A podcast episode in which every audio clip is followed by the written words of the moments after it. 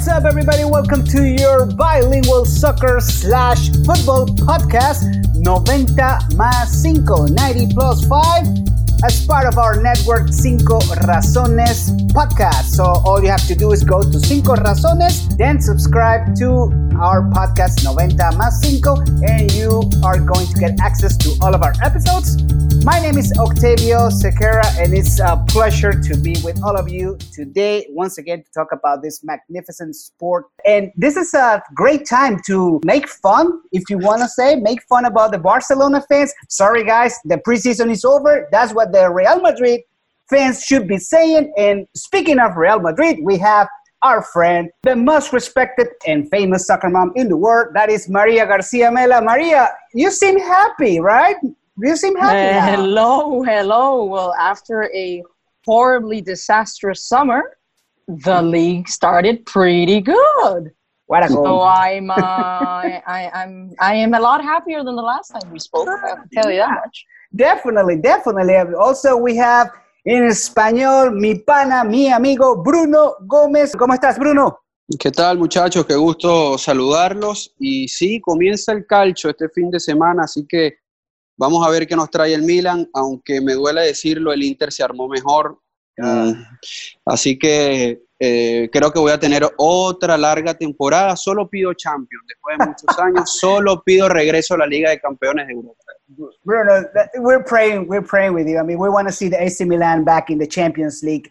But speaking of champions, speaking of royalty, speaking of high presence in this show today, we have Sam Stejskal. Sam Stejskal from the Athletic. Sam is an insider. He's been covering soccer probably before he was born. He worked uh, in Major League Soccer, and that guy is the is your go-to guy whenever you want to find out about everything's happening in MLS.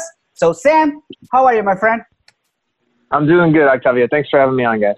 Of course, Sam. We're gonna start with you because apparently Miami is having not just a Major League Soccer, a team in the Major League Soccer, as you said, but also they're having a, a first DP now in the face of um, Cavani. And my question to you is this: How is this real? How is this possible? When you, when you think about Miami in the MLS, did you see as a real team like finally here?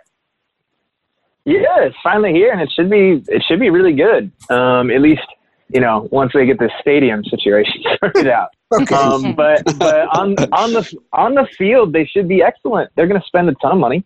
Um, they're you know we've already started to see it come together a little bit with Pellegrini and Carranza and Makoun, and now the reports with Cavani is kind of one of their their name guys, one of their stars that'll come in as a designated player.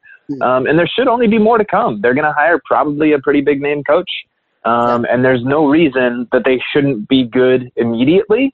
And if we're if we're following what Atlanta and LAFC have done um, over the last couple of years, probably be really good in that first year, and then that second year maybe be a favorite for for the entire league. Um, so I think they're on track for that. And uh, like I said, you know, um, if they get the stadium situation sorted uh, and figure out what's what exactly is going in, in the uh, into the ground there at Melreese, Yeah. um, then uh, then it's all systems go, right? Maria. I, I am looking forward to it. Um, stadium aside, and don't chuckle. Um, you know, on paper, it's it's it's looking really really good. Uh, I'm happy with how the uh, academy did in this tournament over there in, in Korea. Or I don't even remember where they were, but it's far far away from here. Um, Yeah. And I, like I say almost every week, I really want to know who the coach is going to be. I'm super excited to hear that Cavani may be uh, one of our main men. I would have hired him for Real Madrid in a flash. And I, I can't wait. I cannot wait till March 2020. People already hate the team, and we haven't even started playing. I love it. the other day we were having this conversation and we say, well, when we think about Major League Soccer and we think about a super team, the first one that comes to our heads, LA Galaxy. LA Galaxy because they have the money, because they spend in, in David Beckham. Do you think that Miami has the potential to become like a super team? uh, Not a, not a super team, but maybe a team that it will be recognized abroad? Yeah, I kind of think they already are, and they haven't even played a game yet. So you know, Miami, as as you guys know, is an incredibly attractive market Mhm. uh, for a lot of different reasons. uh, particularly for um, players from South and Central Central America or Spain or really anybody. Um, so there's a lot of interest, and I think what Miami is going to be able to do that's going to be kind of unique in MLS is they're going to be able to get, I think, some of these bigger name players to come at a discounted price just because they want to live in Miami. Um, so when you talk about a super team, right, with the LA Galaxy, they have the names, they have Zlatan, they just signed Pavón, um, you know, in their history, Robbie Keane, Landon Donovan, David Beckham, of course. Um, Miami can do that, I'm sure, if they want to. Um, obviously, we've seen them kind of go a little bit of a different route, um, signing a bunch of these these teenagers out of South America. But I think they'll mix those in with some veteran, bigger names like Cavani. And the, like I said, the unique kind of interesting thing is they'll probably be able to get a guy or two like that, not on designated player contracts, which you only get three of in MLS. Mm-hmm. Um, so they might be able to add kind of some more star power just in terms of names than pretty much any other team in the history of the league, simply because there are going to be big name players interested in coming to Miami maybe at the end of their careers um, and willing to take a discount to do it just because they want to live down there in South Florida. I'm, I'm sure you're aware of this, but one of the big names that it's now around is, is, is precisely uh, Luis Suarez after the Cavani news, news, rumor, whatever you want to call it, broke down. It, that'd be great. That'd be, I'm not so sure in terms of like marketing will be the best move. I will. Mm-hmm. I will be, uh, yeah, because I don't know, you know, I, I don't. You think he can come back to bite him? Sorry, that was a bad joke.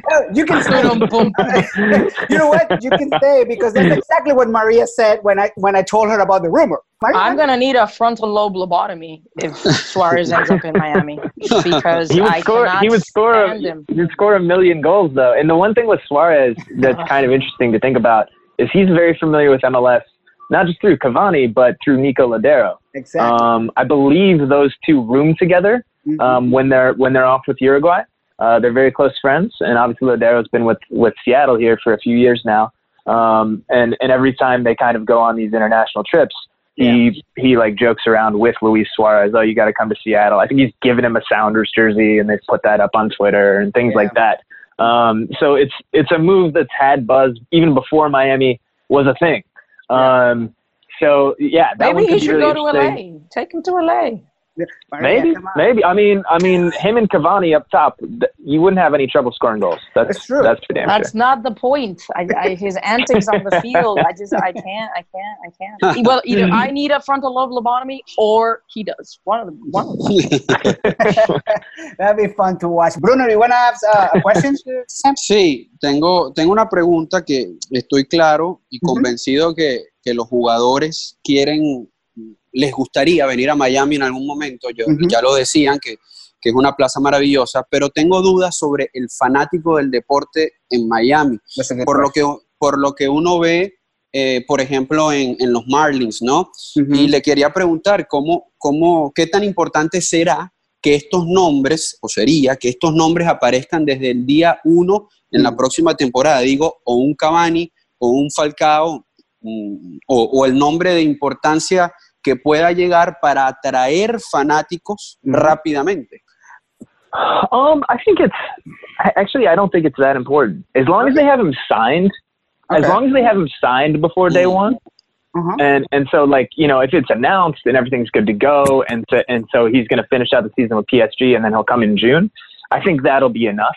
You know, you'll you'll be able. I mean, the team's not going to probably not start playing home games until about then anyway um, just given the construction timeline of the stadium up in Fort Lauderdale.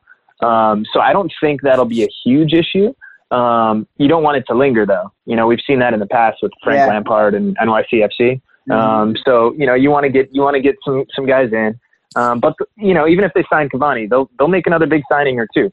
Um, yeah. And who knows when that'll get done. So um, so yeah, I think that'll be important. But I'm actually pretty confident about the fans in Miami um, with MLS Bruno, and with uh, soccer. I'm sorry, Sam. So, you don't have you don't have to say that so Maria can like you or Bruno can like you because no, no, I actually mean it. had, really? Octavio, you will mean that? You'll re, you, will remember, you know, yeah. when Atlanta came into the league, yeah. a lot of people had questions and doubts because oh, people don't go to Braves games. No one really cares about sports there. Um, well, first of all, this this team's going to win. I think pretty pretty clearly. And Miami comes out for a winner.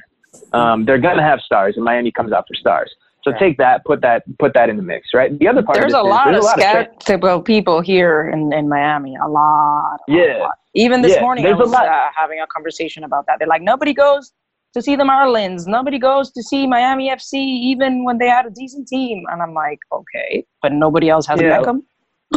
Yeah, it's apples, it's apples to oranges, right? The Marlins are terrible. Miami FC is playing in a lower division. Like, you know what I mean? Correct. So it's, um, and, and the other part about it is that I think it's, I'm going to be really interested to see how it plays out. And I think this has been a factor for Atlanta.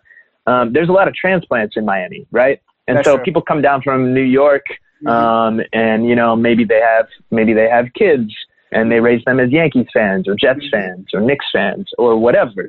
Yeah. Um, those those people aren't bringing an MLS team and MLS loyalties with them, That's right? true. And so they li- Mhm. and they live down in South Florida, and maybe they want to latch on to something South Florida, and maybe the MLS team is something that they can do. They're not going to give up the Giants, right, or the Patriots Yeah. um, for the Dolphins, but they're not bringing the Revolution or NYCFC or the Red Bulls fandom with them, um, so they can kind of latch on maybe to something um, South Florida and go support Inter Miami. Before you go, what's your hot take when it comes to Inter Miami? They'll be in MLS Cup. Um, I'm not. I don't know if they'll win it or not, but they'll be they'll be in the final before the end of their third year in MLS.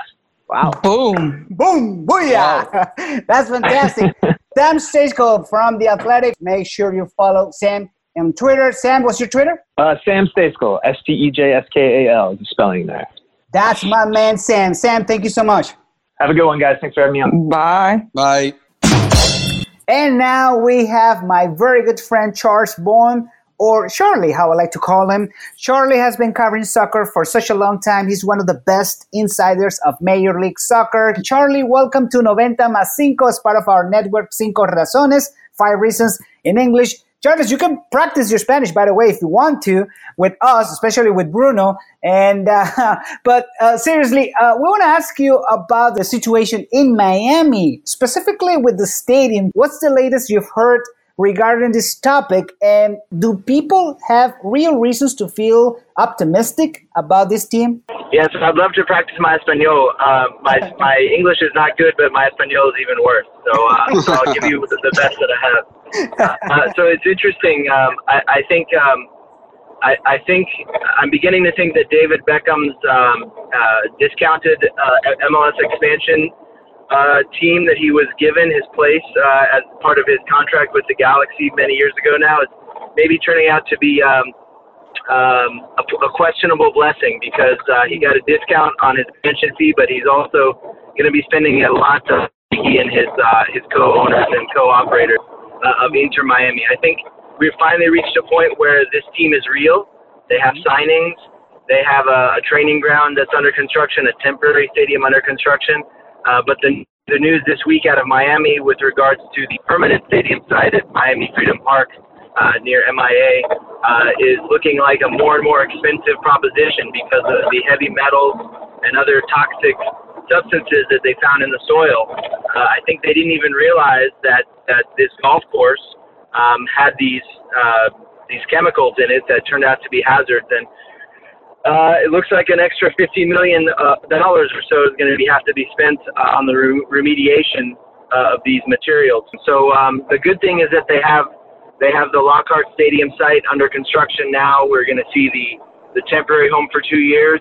Uh, it is being prepared and and uh, coming together. So they're going to take the field i- in March uh, and and make their MLS debut. We're just not quite sure how long they're going to wind up being there. Officially, it's two years.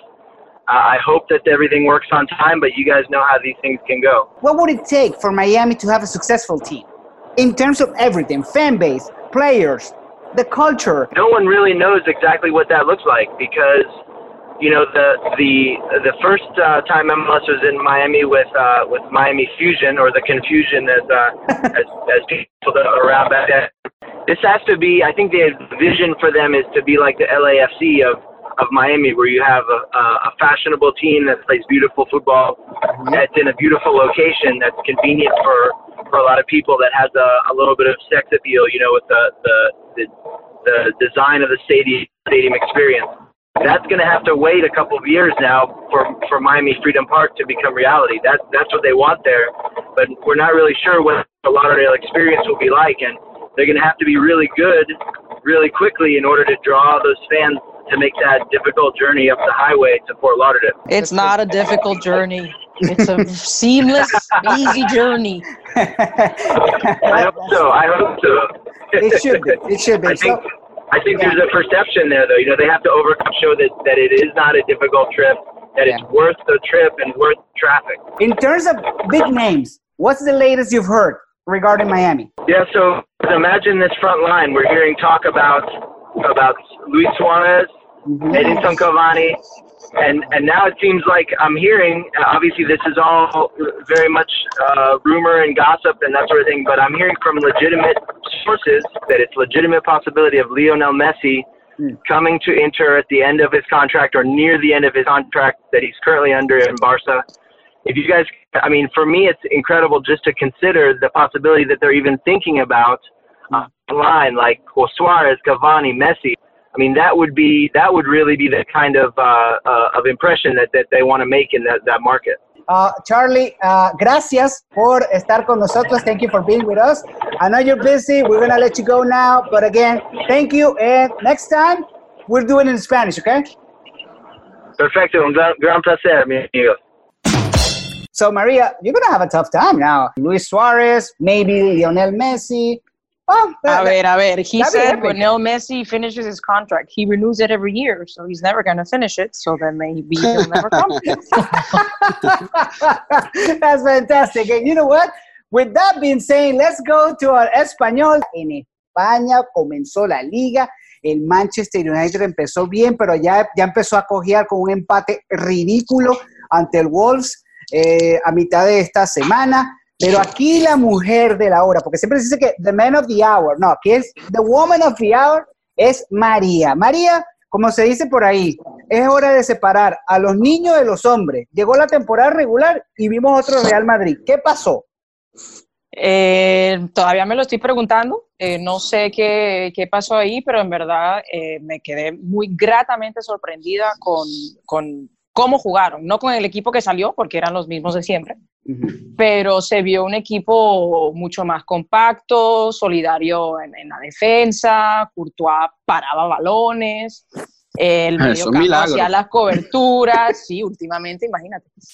Eh, me, me gustó mucho, me quedé boquiabierta con la actitud de Gareth Bale, que supuestamente debería estar jugando en China, pero míralo ahí, ahí sigue. Eh, porque otra vez empezó a pegarse sus carrerazos, a hacer recortes y a hacer un poquito de ese Gareth Bale que había hace años, ¿no? Claro. Que poco a poco se fue diluyendo con las lesiones. Así que yo le pido a Diosito que si es verdad que se va a quedar, que lo respeten las lesiones y que vuelva a ser ese Gareth que nos dio tantos, tantos títulos, ¿no? Lo que me dejó con la sangre medio hirviendo es la normativa nueva esta de las tarjetas rojas por toda Ah, sí. entrada por detrás, Ah, sí. porque una hora más tarde, en el partido del Valencia, hubo una entrada casi que igualita y a ese no le sacaron roja. Pero después, al día siguiente, jugó el Atlético de Madrid y ahí sí la sacaron. Entonces, vuelve y se crea esa jugada gris que se comenta tanto en España, donde últimamente queda a la discreción del árbitro y siguen las teorías conspirativas, porque no hay eh, una aplicación constante de ese reglamento. ¿En qué va a quedar eso? No sé. No puede ser que si tú te tropiezas y le pisas al, al jugador sin querer, sea roja igual que el que entra a hacer daño. Claro. No puede ser, o sea, eh, eh, me parece la cosa más loca del mundo. Oye, yo lo que Pero no, veremos. En. España siempre hay polémica por todo y ahora Sí. más, más Yo- todavía. Yo lo que no puedo entender es, eh, de esas jugadas particulares. Yo, bueno, el árbitro no la vio y pensó que fue intencional, pero ¿por qué a estas alturas no se pueden revisar? Pero es que la Supongamos- revisó. Sí, no, pero supongamos que vaya más allá, ¿no? Ya está expulsado, la revisó y no la vio, cosa que, bueno, no, no la entiendo. Yo todavía el VAR, si bien estoy de acuerdo, siento que es una herramienta aprovechable, pero mal utilizada nos puede generar más problemas y es lo que ha pasado últimamente. Eh, hay deportes donde, incluso en el fútbol lo he visto, muy poco lo he visto, se revisa la jugada el día siguiente y mira, bueno, sí, expulsamos mal a Modric, por poner un ejemplo Sí. eh, ya se perdió este partido, ya el daño está hecho, pero no te voy a hacer daño para el próximo juego. Quítale, bórrale esa expulsión. Entonces está la no, que toda tarjeta roja debe generar por lo menos un partido de suspensión. Pero ¿por qué? Si ya podemos revisar la jugada, si ya, si, si ya le hiciste daño, en este caso al Madrid o al Atlético o al equipo que sea, ya le hiciste daño quitándole durante el partido en una jugada que además revisó el árbitro en el VAR y que después uno puede verla constantemente en repeticiones. Yo se lo pregunté a un árbitro durante la Copa América que tuvimos em, eh, tantas jugadas polémicas en la Copa América de Brasil y la respuesta ya me puso los pies sobre la tierra. El árbitro, y esto fue un ex árbitro desde hace mucho tiempo, es decir, tiene 15 años que ya no dirige un partido de manera profesional, no voy a dar el nombre para, para no ponerlo, eh, eh, para que no lo vayan a buscar por redes y le escriban cualquier cosa, pero lo que yo entendí es que el árbitro está muy molesto de que haya una herramienta que le esté pasando por encima, porque yo le preguntaba por la jugada y me decía, sí, el VAR en este caso. Es que cuando ustedes ven las jugadas en cámara lenta ven otra cosa. Ahí cuando me dijo eso, ya yo sabía que no le podía seguir haciendo preguntas, porque, ah, bueno, y entonces, ¿qué, Pero ¿qué quieres negarse, Bruno. Yo, Claro que respeto- negarse. Exacto, con todo respeto al árbitro y con todo respeto a los conservadores de, de todos los deportes, porque Sí. pasa en todos los deportes. Eso es negarse. Yo era uno que voy a ser sincero que con el béisbol me estaba negando a lo que se conoce ahora como la sabermetría, pero entiendo que son estadísticas específicas avanzadas que dan otra perspectiva de la calidad de un pelotero o de un jugador. Y el Claro. fútbol, el fútbol va avanzando de esa, esa, esa manera. Ahora, lo que me llama la atención es lo que tú decías, y, y con esto, María, ponerlo en, en discusión. ¿Por qué no hacer lo que Bruno propone? Si una vez la revisas, le quitas la suspensión, ¿qué, qué, qué puede ser que impida esa... eh, eh, eh, Porque en la, en la Liga Española dicen, o sea, el comité de árbitros no rearbitra partidos. No es como, por ejemplo, en la Premier League, que expulsaron a un jugador, pero se vio, eh, por- bueno, sigamos hablando de Suárez, que en verdad sí mordió al tipo, Claro. pues ellos pueden entrar de oficio En y Italia meterle ocho partidos, nueve ¿no? partidos, doce Claro. partidos. Pero en España, como Spain is different, eso no existe. ¿Por qué? Yo puedo tener muchas teorías, pero yo creo porque hay muchas manos metidas adentro de esa olla. Y, y para muchas cosas España sigue anclado en el siglo XX. Es correcto. Eh, quieren, quieren avanzar, pero al pasito tum. es ¿no? verdad. es verdad. Y, y el VAR, eh, ya me gustaría a mí que en el VAR en España hicieran como hacían al principio, que ponían las líneas, por ejemplo, del fuera de juego. Cuando se armó el lío que se armó con un arquitecto de allá que usa el punto de fuga para delinear las líneas ¿no? de, de fuera de juego y demostró que el VAR se estaba equivocando, de una jornada a otra ya quitaron esas líneas.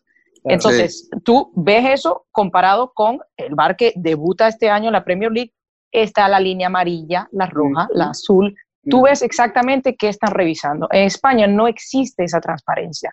Y te dicen que son jugadas grises, que no sé quién, que no sé cuánto. Mentira, lo que vende es la polémica. Y mientras sigan pudiendo generar polémica, eso pienso yo que no lo van a cambiar. Oye, eh, el, la- el fútbol ver. americano, Octavio, ¿desde cuándo no tiene la línea amarilla Sí. para, para durante el partido, Durante el que lo vemos partido. nada más, que lo vemos nada más lo que estamos en la televisión, evidentemente, para saber las yardas que le falta al equipo que está atacando para Bruno, inclusive la las nueva pulgadas, inclusive las, Las pulgadas. pulgadas, que es una Eh. cuestión mínima. Y sí, Sí. coincido no, contigo. no sé, 10 años tendrá, 8 años, 7 años tendrá que la Más línea de 10 amarilla la años. Sí, imagínate tú. Y, y en España, en- o, no, no, no quiero sentarme solo en España, porque, bueno, María tiene más información que yo, pero te lo digo por la Copa América. A mí me respondieron que Brasil no tenía o no había alquilado, comprado o reservado, como lo quieran llamar, la tecnología suficiente para hacer eso en las posiciones adelantadas a través del VAR y yo no lo puedo creer. No, Yo eso- no, yo eso no puede lo- ser así. Eh, No. yo O sea, en España porque- cambió la, la empresa del bar, ¿no? El año pasado la tenía, lo tenía Media Pro, que era polémico in and of itself, porque el dueño de Media Pro es socio del Barcelona, se llama Rores. Mm. Eh, este año le quitaron eso a él y lo tiene Hawkeye o Black Eye. Yo Ah, Black Eye, ah, hay, sí, sí, sí, sí. esa Mm, gente lo sí, que sí. tiene. Y yo he de suponer que esa gente sí tiene la tecnología, obviamente, Claro. de trazar las rayas, porque los árbitros están viendo rayas en el bar o, o están cogiendo un folio de papel y trazando una línea. No, Pero el 90% se sigue dependiendo del árbitro. Entonces, el árbitro más bien tiene una herramienta en que apoyarse, no es que lo Eh, están por encima. Te pongo un ejemplo claro. Nadie dice hoy, más allá que la herramienta no estaba todavía eh, en juego o se usaba, nadie liquida por la vida, se me fue el nombre del árbitro que expulsó a Zinedine Zidane en el 2006 sin tener el VAR a disposición, con el cabezazo a, a, Materazzi. Todo lo contrario, ese árbitro hoy hace caramba, se me fue, se me escapó, el, creo que fue Elizondo. Yo también creo, que fue Eduardo Elizondo, pero no me acuerdo ahora. Pero tendría que, tendría que confirmarlo. Eh, hace hoy eh, charlas por todo el mundo. Eh, su vida post 2006 fue hasta mejor, no fue un árbitro retirado y ya. Horacio, Horacio, Horacio, Horacio, Elizondo. Horacio Elizondo. Horacio, yo decía Eduardo Elizondo, no, ese es Eduardo Codesal, que también tiene una También, también, sí. su vida por una decisión que a través de la tecnología su cuerpo arbitral tomó, repito, sin la tecnología estar legal, por llamarlo de alguna manera, en aquel entonces, eh, creció su carrera como árbitro.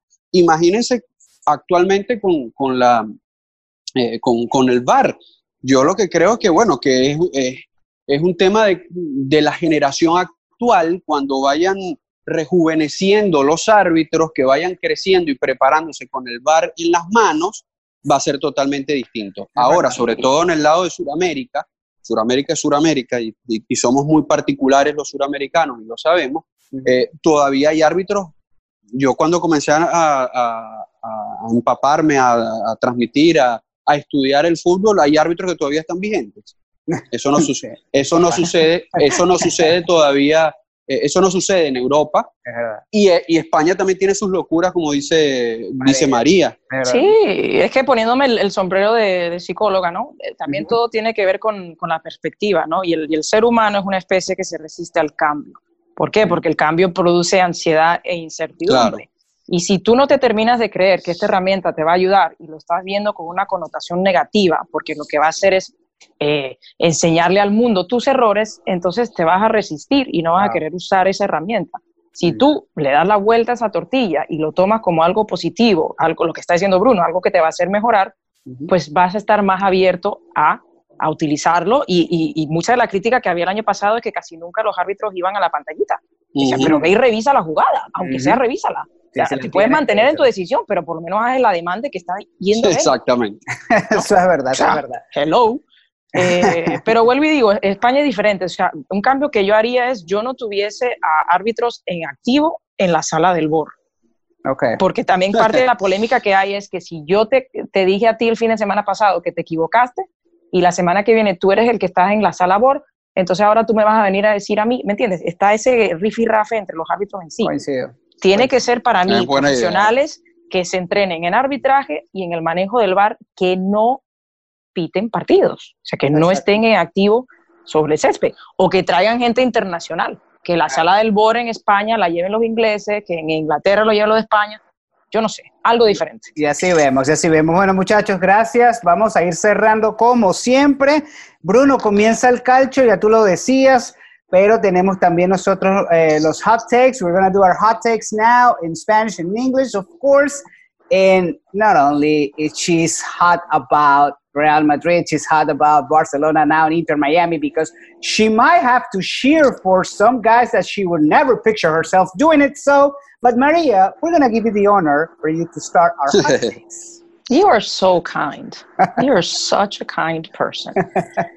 My hot take this week is if it's true that Mr. Suarez is going to end up here, and I see it as a, as a viable, plausible option because I don't think he's going to play that much now that Griezmann is in Barcelona.